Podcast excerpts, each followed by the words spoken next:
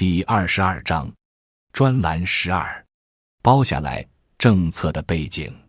与二十世纪八十年代以后多次施行的以财政甩包袱为实质的包出去政策调整相反，一九四九年接班的新政府对旧公职人员以及官僚资本企业职工实行了包下来的政策。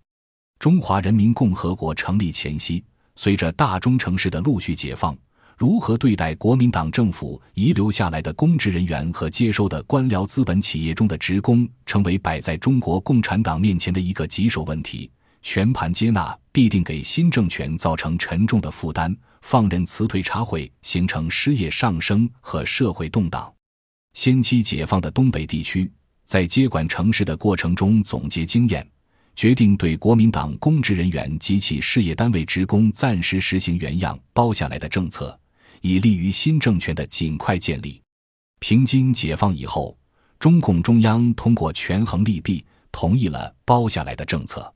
这样，在中华人民共和国成立前后新旧政权的交替过程中，中国共产党和人民政府对国民党政权遗留下来的六百余万公职人员和企业职工采取了包下来的政策，进行了妥善安置，从而避免了失业人数的扩大。一九四九年九月二十四日，中共中央发出关于救人员处理问题的指示，提出：一，在救人员中，除少数战犯、特务及劣迹昭著的分子以外，一般均将其希望寄托于我们。其基本要求是吃饭。京沪杭解放后，把救人员裁去了二点七万余人，引起很大波动。北平和平解放后。遣散复救部军官一点七万人均逃至绥远，怨天恨的，现在仍需由我负担解决。所有这些经验，说明救人员一般不能用裁撤遣散方法解决，必须给予工作和生活的出路。二，党及人民政府有改造和在工作中养活这些人的责任。我们准备在全国解放后，在一定期间内，包括新旧军政人员在内，总共养活九百万人到一千万人。这在财政上必然有很大困难，但是可以解决；而在政治上十分有必要。资料来源：吴成明、董志凯主编，《中华人民共和国经济史（一九四九至一九五二）》，中国财政经济出版社，二零零一年十二月第一版，第三百一十四页。蛇食工资的三分之一与公粮实物征收直接对应。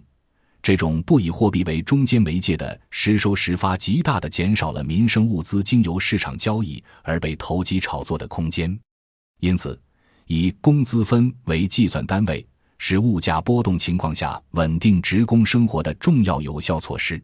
三、蛇食储蓄，蛇食储蓄是针对人们重物轻币心理开办的。这种储蓄方式在一九四八年由华北银行试办过。就是将人民币折成实物单位，按蛇食单位牌价保值储蓄，储户存取款均按牌价折成若干蛇食单位计算，蛇食单位价格上升而出现的币值差额由银行、国家补贴。见专栏十三。感谢您的收听，本集已经播讲完毕。喜欢请订阅专辑，关注主播主页，更多精彩内容等着你。